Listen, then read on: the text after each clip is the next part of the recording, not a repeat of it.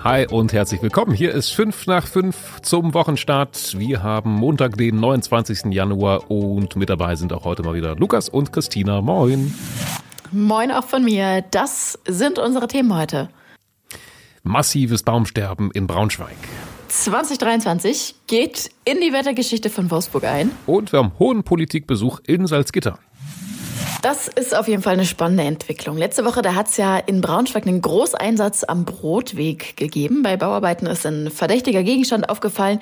Er sah gefährlich aus, wurde untersucht, sogar mit einem Röntgengerät, bis dann klar gewesen ist, ja okay, den kriegen wir so nicht weg, der muss gesprengt werden. Es war ein mega Aufriss, Straßensperrung, Feuerwehr, Kampfmittelräumungsdienst und, und, und. Also, äh, ja, ne? Das war alles nicht so easy. Muss man so sagen. Und jetzt gibt es eben weitere Infos, was das denn für ein ominöser Gegenstand war. Das wusste man ja lange Zeit nicht. Ähm, erst denkt man so, ja, wenn's, wenn's, wenn es so einen Aufriss gibt, dann ist das meistens irgendwie ein Blindgänger oder so. Aber äh, in dem Fall wohl nicht. Nach Angaben der Polizei handelt es sich wohl um ein selbstgebautes Behältnis erstmal, gefüllt mit Stoffen, die dem Waffen- und Sprengstoffgesetz unterliegen. Also ja, liegt die Vermutung nahe, dass da irgendwie Schwarzpulver und anderes gefährliches Zeug, ähm, explosives Zeug vor allem, drin gewesen sein könnte. Also es könnte jetzt sein, dass es zum Beispiel sowas wie so ein überdimensionaler illegaler Knaller gewesen ist. Es sah auf jeden Fall nach was Selbstgebautem aus, aber nicht so zielgerichtet, als ob das zum Beispiel eine Bombe war, die da jetzt abgelegt wurde. Ja, die Polizei sucht jetzt erstmal nach Zeugen, die vielleicht auch um Silvester noch irgendwas Verdächtiges rund um den Bahndamm da beobachtet haben. Also wie gesagt, auch das lässt natürlich äh, den Schluss ähm, zu, dass ja irgendjemand da vielleicht ähm, äh, selber experimentiert hat und äh, die Polenböller haben dann auch nicht ausgereicht und dann wurde selber irgendwas Schlimmes gebaut. Keine Ahnung, wissen wir nicht.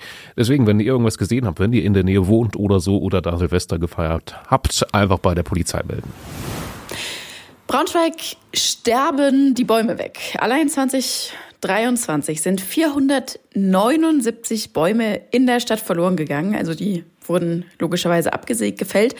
Und es sieht ehrlich gesagt auch nicht so aus, als ob die alle nachgepflanzt werden können. Allein schon, weil das einfach auch eine ganze Menge Geld kostet. Ja, ich finde, das ist eine ganz schöne Menge. 479 Bäume in nur einem Jahr. Und klar, Grund dafür ist mit immer noch Hitze und Trockenheit aus den letzten Jahren. Fast jeder dritte Baum, der äh, jetzt im Stadtgebiet gefällt wurde, hatte eben Hinweise und Anzeichen auf Trocken- und Hitzeschäden, also relativ eindeutige Geschichte. Und ja, dann kommen halt noch so ein paar ungünstige Umstände dazu.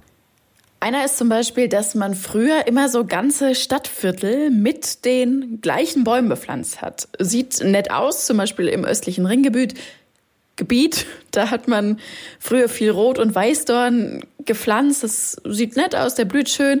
Aber das rächt sich jetzt natürlich äh, an vielen Stellen, ja, sind die einfach komplett eingegangen und dann gibt's einfach im östlichen Ringgebiet gar keine Bäume mehr oder zumindest großflächig keine Bäume mehr. Ähm, das macht man jetzt eben nicht nochmal und pflanzt dann eben mehrere verschiedene Sorten. Ja, aktuell sieht man das eben aber daran, dass es vielerorts dann im östlichen Ringgebiet in einigen Straßen äh, deutlich kahler aussieht. An der Theodor-Heuss-Straße, das ist noch so ein Hotspot, da wo die VW-Halle ist, da stehen Hainbuchen, die sehen auch sehr schön aus, äh, sind auch eigentlich super hitzebeständig. Jetzt wurden da aber 13 von insgesamt 50 Bäumen gefällt, wegen eines ganz anderen Problems. Unter den Wurzeln liegen nämlich noch alte Schienen auf einem Kiesbett, die wahrscheinlich zum alten Bahnhof geführt haben. Ja, und dieses Kiesbett kann halt äh, kaum Wasser halten. Das sickert alles durch. Das heißt, wenn die Wurzeln der Bäume dann immer weiter wachsen, stoßen die auch irgendwann an ihre Grenzen und kriegen wegen des Kiesbettes darunter kein Wasser mehr. Und ja, das konnte man damals noch nicht so richtig wissen oder man hat es nicht bedacht. Und ja, jetzt, ähm, wo die Bäume gewachsen sind und groß genug sind, wird das zu einem Problem. Stellt sich am Ende jetzt natürlich die Frage, wie geht's denn weiter mit Braunschweigs Bäumen? Weil die Stadt wird, ja, wie nennt man das? Sie wird immer ungrüner. Ja. Ähm, also die Stadt, die kriegt eine Menge Fördergelder, um 1000 Bäume nachpflanzen zu können. Ähm, da fallen jetzt aber gerade die Bäume, über die wir gesprochen haben, also diese 400 bisschen aus dem Vorjahr, nicht drunter. Ähm, das heißt, für diese 400, äh, wie viel hatten wir gesagt, 63, kann es leider keinen vollständigen Ersatz geben. Ja, und das, bisher. Das ist wirklich schade, finde ich. Ähm, hat aber zum Beispiel auch teilweise den Grund, dass man sagt, Mensch, nee, da wo jetzt ein Baum mal stand, pflanzen wir lieber keinen neuen mehr nach, weil wir mittlerweile wissen, die wachsen da nicht gut, da ist die Baumscheibe viel zu klein, der hat da nicht genug Platz und sowas. Das ist dann eben auch ähm, ähm, so ein Grund. Ne? Und ja, das könnte dann dazu führen, dass Orte, wo früher Bäume standen, dann jetzt einfach auch wieder versiegelt werden. Gibt es also noch nicht so richtig eine Lösung, aber ja, eigentlich sind wir uns doch einig, dass das nicht sein kann. Ne? Also dass es immer weniger Bäume werden. Irgendwie muss es da eine Gegenentwicklung geben. Gibt es ja zum Teil auch schon jetzt hier ähm, in der Innenstadt in Braunschweig soll ja ein kleiner neuer Pocketpark entstehen. Das wäre ja schon mal ein kleiner Schritt, um Braunschweig ein bisschen grüner zu machen. Genau, ich wollte gerade sagen, bei allen Stadtplanungsgeschichten wird doch immer und mit begrünten Fassaden und so weiter und so fort. Also vielleicht sind ja nicht Bäume die Lösung, aber was anderes. So, aktuell freuen wir uns ja über jedes bisschen blauer Himmel und Sonnenschein, die wir kriegen. Das Wochenende war traumhaft schön, aber auch weil wir ja quasi noch leid geplagt sind. Jetzt äh, gibt es die ganz offizielle Info, dass 2023 zum Beispiel in Wolfsburg eins der nassesten Jahre überhaupt war. Seit Beginn der Wetteraufzeichnung nur 2002 und 2007 gab es in Wolfsburg mehr Niederschlag. Das finde ich an sich schon krass, aber äh, ich muss jetzt alle Wolfsburger enttäuschen. Wahrscheinlich liegt nämlich auch die Chance hoch, dass es nicht das nasseste Jahr war, was die Wolfsburger je erleben werden. Denn wir wissen es ja alle irgendwie, die Wetterexperten sagen ja, dass der Klimawandel solche Wetterextreme begünstigt. Da fällt dann natürlich auch Regen, Starkregen immer wieder drunter. 2023 war jetzt natürlich der Sommer relativ feucht. Krass war aber auch der Dezember. Äh, wir haben es ja alle noch relativ gut und deutlich vor Augen. Da gab es in Wolfsburg zum Beispiel dreimal so viel Niederschlag, wie es sonst in einem üblichen Dezember gibt. Das ist auf jeden Fall auch Rekord. Ja, und Stichwort Klimawandel. 2023 war in Wolfsburg auch schon wieder viel zu warm. An elf Monaten lag die durchschnittliche Temperatur über dem langjährigen Mittel. Im Dezember lag die Durchschnittstemperatur bei 4,7 Grad. Das sind 2,7 zu viel, kann man sagen. Ja, und ähm, können wir jetzt auch vermuten, dass es in allen umliegenden Städten und Landkreisen ganz ähnlich war. Also dementsprechend kann man auch vermuten, dass es in Gifhorn, Helmstedt und so weiter ähnlich aussah. Ein ziemlich cooles, ziemlich starkes Zeichen gegen Rechtsextremismus gibt es jetzt im Lokalsport und zwar im Landkreis Gifhorn. Da hat der ja, berühmt-berüchtigte VfL Warenholz nämlich seine Satzung geändert. Äh, einstimmig beschlossen haben die Mitglieder, dass beim VfL künftig kein Platz ist für Rassismus oder für Diskriminierung. Ja, künftig ist es dem Verein jetzt möglich, Mitgliedern, die in einer rechtsextremen Partei sind oder sich irgendwie fremdenfeindlich äußern, die Mitgliedschaft zu entziehen und aus dem Verein zu werfen. Damit ist der VfL tatsächlich Vorreiter im Landkreis, was irgendwie auch ein bisschen erstaunlich ist, dass es sowas bisher noch nirgendwo gegeben hat. Ne? Also ich hätte jetzt eigentlich vermutet, dass sowas vielleicht sogar fast jeder Verein in seiner Satzung stehen hat, oder nicht?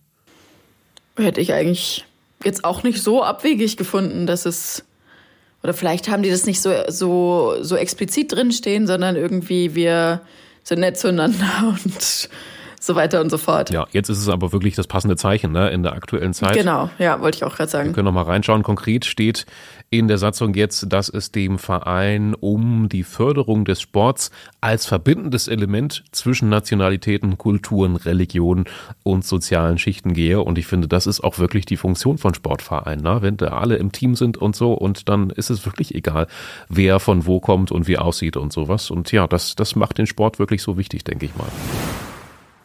So, und dann schauen wir noch mal ganz kurz nach Salzgitter, denn in Salzgitter gibt es dieser Tage wirklich eine Menge hohen Besuch. Die geballte Politprominenz der niedersächsischen Landesregierung ist vor Ort. Genau, Kabinettsklausur klingt irgendwie immer so fancy. Das heißt, aber eigentlich, die wollen eigentlich auch nur mal darüber sprechen, was man, was man eigentlich so erwartet im kommenden Jahr, so wie es wahrscheinlich alle Unternehmen und so weiter und so fort auch tun. Äh, und dieses Jahr sind sie eben in Salzgitter zu Gast. Äh, es geht, äh, meine ich, um das Thema Planungsbeschleunigung hauptsächlich. Ich finde, ein sperriger Begriff. Wir werden sehen, was bei rauskommt. Äh, morgen soll es, glaube ich, eine Pressekonferenz geben von Ministerpräsident Stefan Weil und äh, Julia Willi Hamburg, die ist ja seine Stellvertreterin.